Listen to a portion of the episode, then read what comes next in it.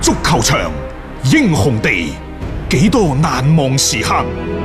Breathtakingly brilliant.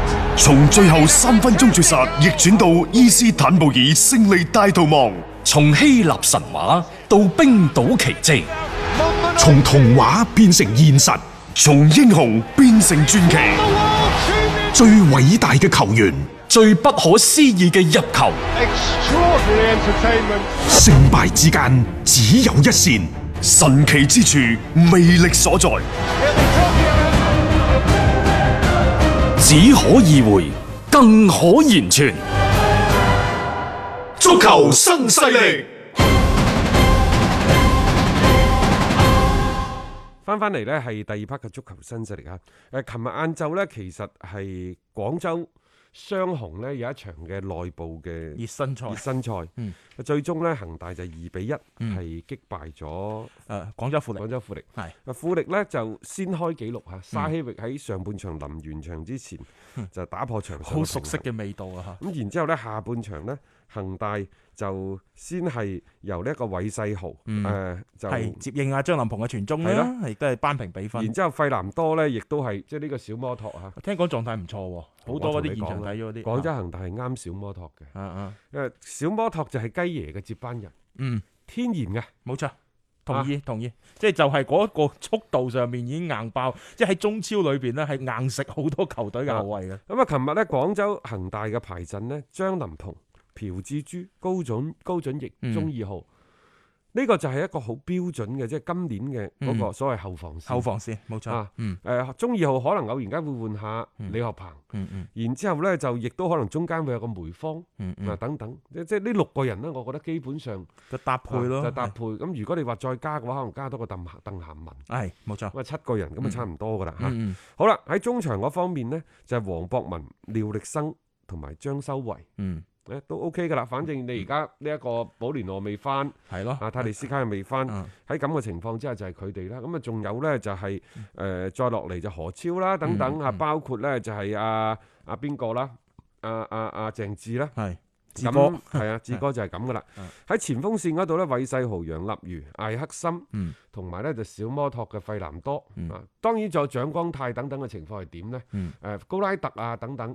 個狀態亦都唔錯。係啊呢個就組成咗今年廣州恒大嘅嗰個誒，陣容咯，其實係差唔多兩套陣容噶啦。係啊，本身嘅準嗯備都係如果咁個樣嘅。賽程相對比較密集，再衡量翻即係比較翻德國嗰度德國甲組聯賽嗰個傷病咁多。嗯，可能今年對於廣州恒大或者對中超嚟講，個傷病都會好多。啊，你預咗㗎啦，啊嚇你個賽事物同傷病風險增加，基本上係劃等號咁滯嘅，你好難去避免。因為以我哋國內嘅即係足球隊嗰啲恢復嘅手段啊，各方面嚟講咧，同埋因為我哋啊，當然而家係一個賽會制嘅機會好大啦，就唔需要話真係飛嚟飛去啦。可能相對俾佢哋就攞到一啲嘅緩衝嘅時間，但係賽事係真係多咗，喺短時間裏面進行更咁多嘅比賽，呢、個你無可避免嘅。咁啊，另外呢，就係而家呢，就講呢，就係誒廣州係就一一成為一個一個嘅賽中區超嘅賽區，啊，然之後上海同埋江蘇呢，就成為另一個賽區。嗯。但係咁喎，可能廣州嗰兩隊波呢，要上去嗰邊嗰個賽區打，啊以去正上公海平啊！個上海個賽區打，然之後上港嗰個組。即係三四六啊七嗰個組呢，就嚟廣州打啊，相對公平啦。誒，啊相對個，但我我另外睇，我兩兩睇嘅啫，我覺得呢啲嘢。其實點講呢？就有啲有啲即係我覺得矯枉過正。係咯，你唔需要喺恒大嘅主場打就已經足夠啦。冇錯啊。咁你可唔可以安排喺即係好似打喺喺越秀奧山體啊，或者嗰啊啲，即係你係符合規格，因為你廣州作為賽區，絕對唔係兩座球場咁簡單嘅。嗯你其他球場都會參與到裡面，咁你可以相對區別對待。仲有一樣嘢啊，喺而家咁樣嘅大環大環境底下，係咪少一隊飛去第度會好啲呢？佢撐都唔撐你嗰隊， 啊撐都唔撐你嗰隊 啊。即係呢啲嘢呢，佢咁樣講，佢咁樣做，啊，你又覺得打佢岌，但係似乎諗深一層呢，你又提唔出太多嘅反對意係見。冇錯，即係佢係要咁做，你都冇辦法，咁你咪服從安排咯。咁你對於球隊嚟講，邊度踢波唔係踢波啫？誒講到呢，就係呢一個嘅誒舉辦地啊，嗯，歐洲嗰邊呢就係咁嘅。最新嘅消息呢，就話葡萄牙嘅里斯本係係會承辦即將接住落嚟歐冠嘅所有嘅剩餘嘅賽事。當然啦，呢個只係德國嘅報章嘅報導，嗯就未有官宣嘅。嗯，就話呢，會係喺六月中旬歐足聯大概係十七、十八號左緊，嗯幾時啊？就係英超重啟嗰嗰嗰係啊下嘢。佢哋又會有會議噶嘛，啊嚇就會呢，就係官宣嗯誒呢一個正最後嘅比賽場地㗎。嗯而家睇嚟呢，原先話莫斯科都係呢一個選擇當中嘅城市。嗯啊，法蘭克福啊，自告奮勇等等啊，咁但係最尾呢，排排下呢， 就因為葡超啲球隊已經係被淘汰咗啦。啊，啊，士砵亭即係誒里斯本啊，里斯本啦，就會係成為呢，就係一個即係最好嘅、最理想嘅真中立係中嘅主立場。嗯球場咯，真真正正做到中立咯，而且相對比頭先你所提到嘅莫斯科啊、法蘭克福，佢哋所在嘅國家嗰個疫情會比葡萄牙係嚴峻啲嘅嗯嚇，咁但係就係仲係嗰句説話啦，就係、入境葡萄牙需唔需要你隔十離四日隔離？嗯你喺葡萄牙打完比賽之後，翻翻去各自嘅國家去打聯賽，需唔需要隔離十四日呢？嗯啊，等等，當當然啦，我相信呢啲歐足聯都會考慮咗，佢一定呢就會同即係旗下嗰啲足協啊、係。啊個國家啊等等，佢哋再去協商。所以而家個時間好重要咯，嗯你啲賽事開翻，佢咪可以相應就到。喂，你仲要計埋嘅就係有有隔離期嘅嗰個時間噶嗯嘛。係啦咁係啊啦到時再睇啦，好快。我相信如果佢定得到嘅話呢，咁歐冠回歸嘅機會呢，就真係會非常非常之大啦吓。要足本回聽足球新勢力每日節目內容，可以喺喜馬拉雅 FM 搜索張達斌或者搜索足球新勢力。另外，仲可以搜索微信公眾號張達斌，添加關注，了解斌哥每日更新嘅公眾號內容。短視頻內容方面，抖音搜索廣州粵語傳媒或者斌哥廣播，都可以睇到足球新勢力嘅精彩內容。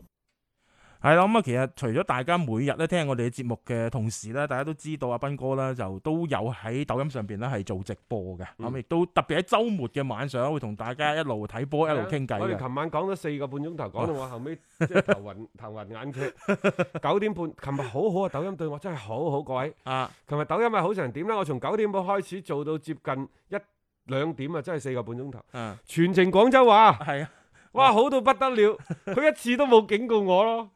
一時時嘅佢真真 係一唔時時係，嘅。我就覺得會唔會係廣州直播帶貨節？我之前呢，哦就長期次次都警告我，啊，少則兩三，多則兩三次，少則一次哦半係次。喎，大貨節就即喎刻就 cut 咗我，琴日竟然冇 cut，嗯啊真係好好嚇，所以今晚咧九點半我哋都仲會去嘅。係咁另外抖音嗰度咧，斌哥廣播嗰度咧，我已經改翻張達斌嘅名啦，啊，咁啊容易搜啦，咁就可以係搜翻張達呢一個斌。張達斌就得噶啦嚇。嗯 OK，嗯嗯啊，我哋接住落嚟咧就睇歐洲足球方面嘅賽事嚇。嗯嗯，首先呢，就係英超，英超咧又進行咗一輪最新嘅即係新冠病毒嘅檢檢測。測嗯英超做咗幾輪各位？做咗六輪，六輪啦，即係你不得不佩服人哋嘅專業。誒嗱由六月一號開始話俾你，跟住就其實五月底開始已經一路做噶啦。你唔好理佢之前點樣嘈冤巴閉都好，嗯即係呢啲係英超嘅嚴謹。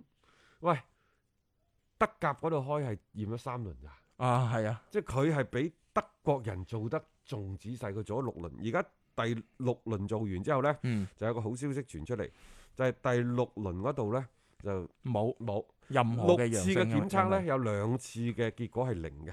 係並且咧喺第四、第五、第六輪嘅檢測當中，只係一個人就係熱刺嗰個邊係緣邊球員緣一線邊緣球員，嗯冇講話邊個嚇。咁但係即係你睇到嗰個比例唔高咯，即係英超呢邊呢，就係一個嘅檢測上佢係睇咁，嘅，佢係第一、二、三次都有，嗯第四次係嗯零，係第五次就嗰個熱刺邊緣，邊緣，球員係第六次係又零。係零，即係而家嚟睇呢，就英超呢已經係具備咗佢哋重啟嘅要求。嗯。咁如果再落嚟有球員喺檢測當中呈陽性呢，就自我隔離十四日，再翻到球隊。嗯然之後喺接住落嚟嘅賽事進行當中呢，每兩個禮拜，嗯啊每個禮拜，每個禮拜每每個禮拜檢兩次。嚇嗯好嚴謹，嗯即係你比賽還比賽，你要翻嚟即係重新回歸，你所有嘅準備要做足先係噶嘛啊。就呢個英格蘭，我又覺得要啊真係要賺咯，即係啊係起碼落到實處。啊，即係有時嗱，講到呢度呢，我又想再品品呢啲所謂嘅自媒體。嗯我今日翻嚟嘅路上呢，我碌到條新聞，話英超冠軍誒、呃利物浦嘅英超冠軍危爾咁樣。點解危爾呢？我心諗即係廿五分嘅巨大優勢，然之後我篤佢一睇，哦，原來英超宣布咗，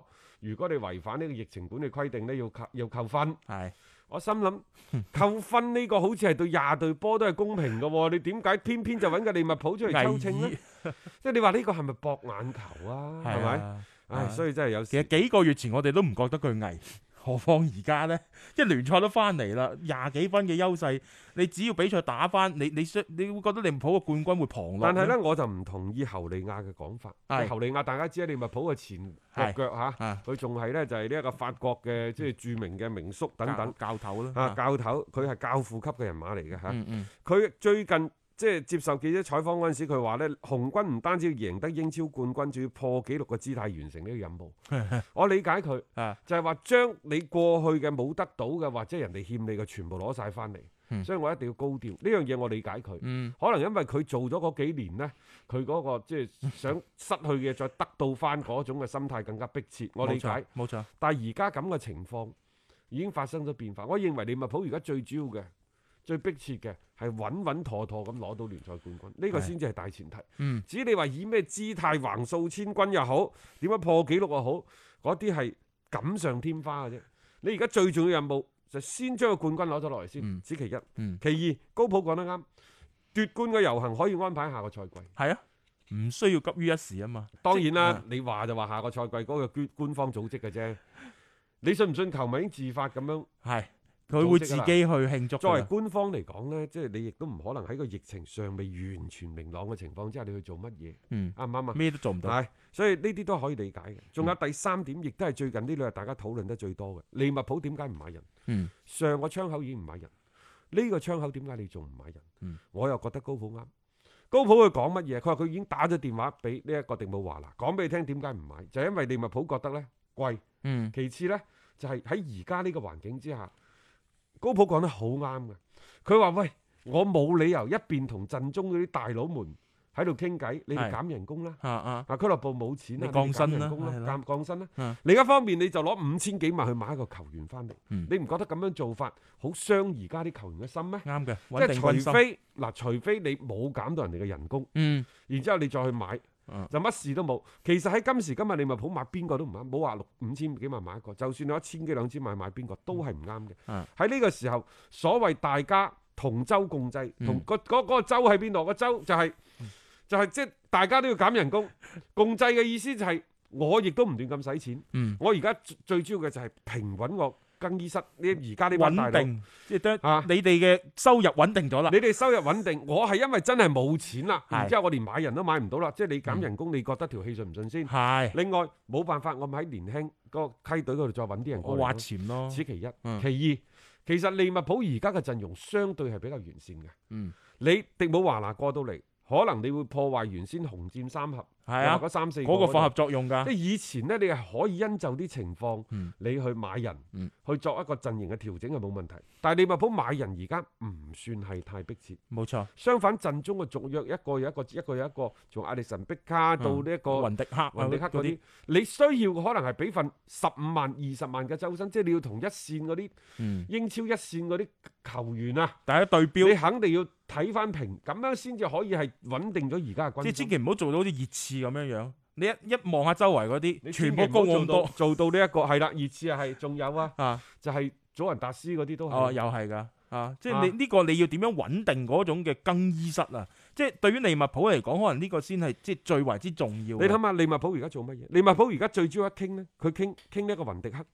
嗱，如果傾雲迪克呢，你其他人都心腳嘅喎。係佢而家呢，要傾一個七年嘅合同，哇七年啊，一份周薪超過二十萬磅嘅合同，嗯亦、就話雲迪克佢剩低嘅所有嘅職業生涯，佢都留翻喺利物浦咁滯嘅。啊你話而家續約雲迪克緊要，嗯定係去買迪姆華拿緊要呢？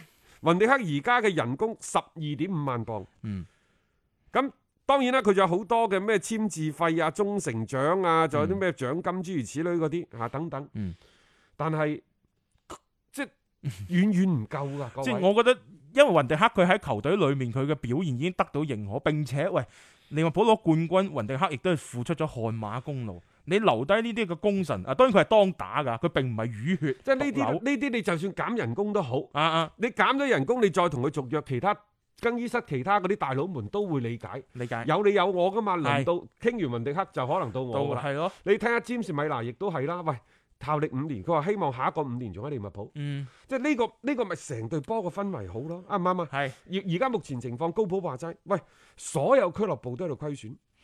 如果冇觀眾入場，咁你仲要將你賣出嘅貴票進行退票。嗯明年亦都可能賣唔到門票，亦就話甚至乎明年前十輪、前十五輪嘅情況都係咁。嗯，你球場不再人滿為患，球票無人問津，唔敢入場啊！係你唔知會唔會對其他合作伙伴產生影響？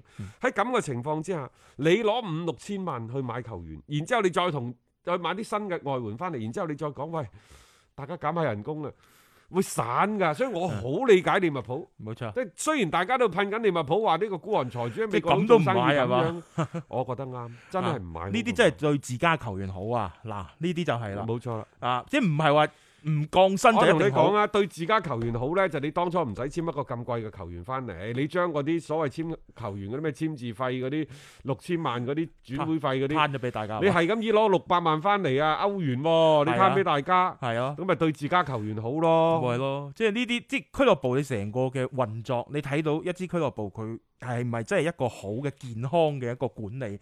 嗱，你而家睇到利物浦真係，即係點解人哋可以攞到冠軍？點解呢兩年人哋嘅進步，成個嘅表現係好咧？同呢個管理係密不可分嘅。因為你唔同利物浦而家我哋睇到啦，曼聯嗰度有接近三個億，係啊，人哋有儲備金，然之後利物浦得個四千萬。都冇得比啊！呢個真係係真係冇冇得得比，真係冇得比。即係利物浦係豪門，但係佢過去可能欠債太多。係曼聯係豪門，嗯人哋啲商業嘅運營好出色。呢啲雖然你呢兩年兩三年嘅成績好過人哋，嗯但係呢個係講積累嘅。嗯你唔係呢兩三年嘅成績好過人哋，所以我哋一定要對標人哋。嗯阿巴莫域治係點解？阿巴莫域治係我自己願意揞錢，啊我係掟入嚟，係我買私人買咗佢之後，我再掟入我嚟。掟入嚟噶嘛，唔同啊！再加上佢之前轉會窗嗰啲又冇咩太大手筆嘅嗰個投入，咁我而家再去掟落去，咁你咪等於谷谷埋埋一次過買啫嘛。仲有你如果說服啲球員，你話如果我買走咗一個，利物浦而家要做嘅咧就係係要做一啲預案。嗯就係譬如話前邊文尼一路同呢一個嘅皇馬嗯馬聯繫埋一齊，沙拿亦都可能有機會嗯會離隊他頭，亦就話萬一呢兩個人走咗一個，甚至乎兩個走晒嘅情況之下，你可唔可以喺轉會市場嗰度，嗯你可以去揾一啲啱使嘅人翻嚟？嗯，有冇預案啊？呢個我覺得呢個準備要有噶，因為你隨時可能你嘅呢啲球員會被挖角。咁一旦你嘅呢一個組合係散架嘅話呢，你第二套方案點樣樣？因為利物你有邊浦啲備而胎？家嘅人工啊超過三個億英鎊嗯一年。好貴㗎啦，因係為冇辦法㗎，佢係一個橢圓形。你話佢真係好高咩？又唔係。嗯但係當你攞翻攞翻住即係呢一個歐冠冠軍，眼睇住英超冠軍到手，你慢慢慢慢成為豪門，成為豪門嘅標配係咩呢？就係、球員人工嘅支出， 肯定真會係唔高咗少得三個億。水漲船你高啊。睇下而家沙拿、文尼、嗯軒達臣、費明奴、阿里亞歷山大、洛羅伯神等等個，呢啲都係核心球員。嗯。仲有呢班球員仲有，佢唔係好似巴塞咁樣啊啊自家產喎，佢唔係嘅喎啊，。唔係啊，佢唔好似巴塞啲球員年紀咁大啊。哦， 當呢班打人係咪全部當打啊？除咗係軒達臣可能三張嘢之外，嗯全部都當打嘅，亦就話甚至乎再嚟一個賽季，嗯利物浦而家要解決嘅係板凳深度嘅問題，唔係話漫無目的咁去揾一啲好高薪嘅嗯，啊，又或者係高薪可能潛藏住低能風險嗰啲人啊翻嚟，唔係呢啲人。你主力陣容嗰邊其實都相對穩定㗎啦，因為利物浦其實唔算話有太明顯嘅短板啊，即係喺陣容上邊，你唔需要急於話即係揾一個誒、呃球員翻嚟去去補充啊，同埋利物浦而家嘅打法。佢係咪真係一定要一個咩巨星啊啊好好出彩嘅球員嚟即係侵落去呢？我又兩睇嘅啫，因為高普其實帶呢班波咧，就每一個球員啲個人咁展現出嚟，佢並唔係咩世界級嘅，但係佢整體就係非常之強大嘅戰鬥力。咁你咪就服務於呢個整體裏邊，你睇下點樣樣去去補充咯啊。仲即係我哋啱啱講咗咁多，最關鍵嗰樣係咩？大雄就係話你千祈唔可以呢度同啲球員講減人工，係啊嗰度呢，你就去買人翻嚟，啊咁啊係最傷心嘅。即係呢呢一下，我覺得真係做得好啊啊！你熱刺嗯熱刺係冇減人工㗎，嗯大家要留意啊！佢到而家為止佢都冇減嘅，嗯，佢減嘅原先呢，就係話減嗰啲員工員工啊嘅，後尾都冇減到啦。嗯迫於壓力收回成命。其實列維喺接受熱刺官網採訪嗰陣時，佢都講到，佢話熱刺之前一直都可以自給自足，嗯但係今次新冠疫情對俱樂部影響實在太唔嚴重，所以佢哋需要揾一種緩解球隊經濟壓力嘅辦法。嗯，佢做咗咩呢？佢係向英格蘭銀行申請咗一點七五億英鎊嘅貸款。嗯，誒貸款啊，係啊渡過啱難啊關啱啊啊嗯嗯。咁所以即係因為佢因為疫情嘅原因啦，今次佢哋可能都要損失成兩個億嘅，所以你而家只能夠係通過貸款咧，係先先填一填個阿啊列氹先。維呢，就即係同佢官網嗰度接受採訪嗰陣時講咗個事實，嗯佢話我哋一直以嚟都喺自給自足嘅基礎上運營俱樂部。嗯，啊，我又覺得列維喺呢個問題上真係好犀利。係即係你諗下，即係佢可以帶到隊波一度打造成為極具競爭力嘅、嗯英超冠軍競爭力嘅球隊。另外，人哋可以起個大馬桶球場，呢個犀利。並且起完之後個成績唔會好似當初阿仙奴啊阿咁仙樣。奴跌得咁緊要啊，即係呢個係熱刺厲害嘅地方咯，因為佢保證到呢種嘅你覺競得爭係力。啊熱刺厲害定列維厲害？唉，列維 列維，因為佢由入主到而家，其實佢成個藍圖，佢嘅規劃好清晰嘅，佢一直都係即係按部就班咁去完成佢自己既定嘅一個目標。就算大家覺得佢點樣鐵公雞，點樣唔肯俾錢，大家冇人發覺個球場起好之後，佢哋都唔同咗啦。係啊嗯即係佢有唔同嘅時間，咪做唔同嘅嘢咯。呢、個咪就列維咧，有一個好嘅掌舵者咧，往往真係能夠帶俾球隊真係好多好多嘅得着嘅。入波得分，聽得開心。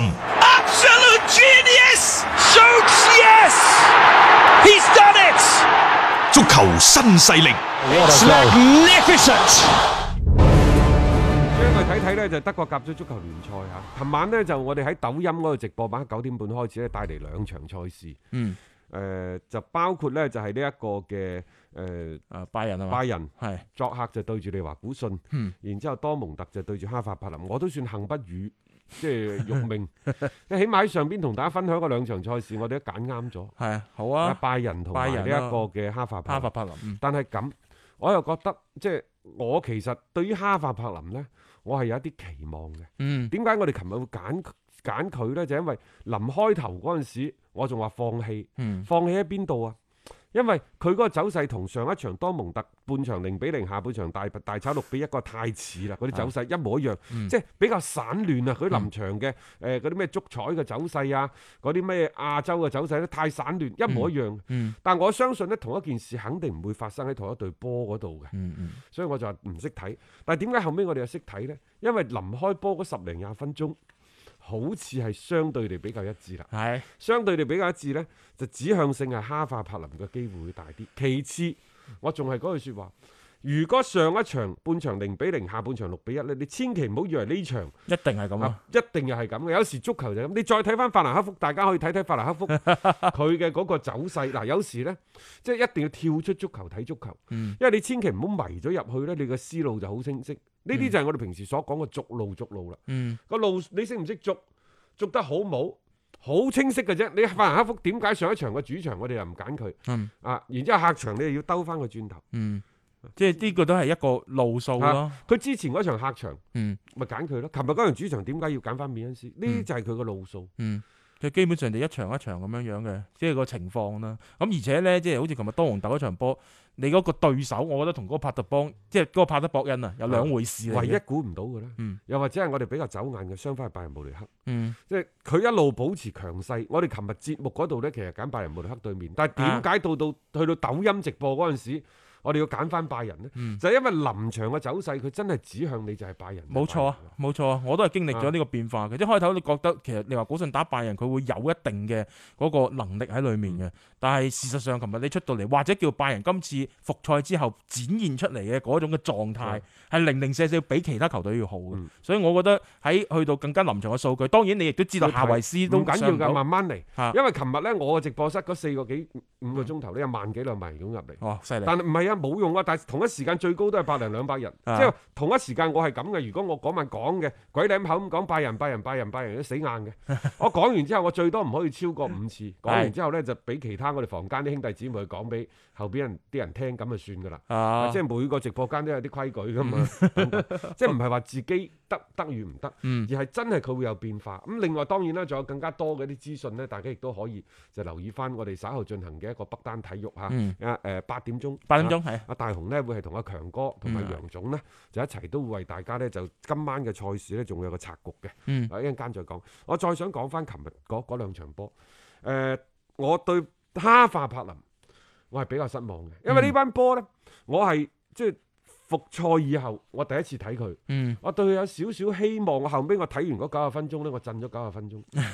呢班波好似唔識踢波咁，佢球員嘅能力嗯相對係唔錯嘅，嗯但係你睇佢呢，即係基本上反擊係打唔起身。嗯然之後整體嘅嗰、個、呃、一啲戰術啊，你睇唔出呢隊波平時可能即係有咩訓練，有咩戰術思想，佢更加多係靠個人嘅能力嘅啫，嗯係個人能力好強啊，好曳嘅其實呢啊，班係波啊，即係你整整體性唔算話特別係好好出彩嘅嗰只，當然可能亦都因為佢立夠分數嘅，即係同前幾輪真有係啲散散地真係唔同咯。嗯我覺得即係出到嚟，大家小心啲，因為有啲波你睇上佢好似幾唔錯，但係已經經過咗一段時間佢嘅一個沉澱啊，佢去到唔同嘅位置上邊，佢真係做唔同嘅嘢。去到賽季尾，大家一定要更加多去考慮。仲有，呢，我想同大家講，德甲呢四五輪嘅賽事啊，假得好離譜。嗯我相信大家有體會。外行人睇門道，內行人就睇啊！外行人睇睇熱鬧外係行人內行人睇門道。嗯我係外行人，嗯，但係我相信好多外連外行人都睇得出係假嘅咧，嗯真係假得好離譜 咯。即係多蒙特，我哋講得好聽啲啊，就係佢唔記得帶射門靴。嗯呢啲職業球員啊，個波佢想擺去邊就邊，你信唔信呢？嗯，冇錯。啊，即係好多好多嘢，即係去到嗰個特別係射程範圍裡面，唔係炒高就炒歪。 好多古仔咯。呢啲唔係即係唔係佢心急，你冇睇佢射完之後哦咁樣抱頭好餓我都識嗰個樣做啊，嗰個樣，因為我只係咁講啊吓，即係大家睇住啦。呢一輪呢，又興嗰啲呢，有機會挑戰歐冠席位嗰啲失分啦。又死晒係嘛哦我點知今晚嗰啲咩和夫斯堡嗰啲點㗎吓？係呢啲大家自己睇啦吓。咁啊，稍後其實八點鐘我會繼續喺直播室裏邊同大家帶嚟北單體育嘅節目，嗯再同大家拆一拆啦，即係今晚德甲嘅大局啊。好我哋聽日六點鐘繼續有足球新勢力約定各位嘅。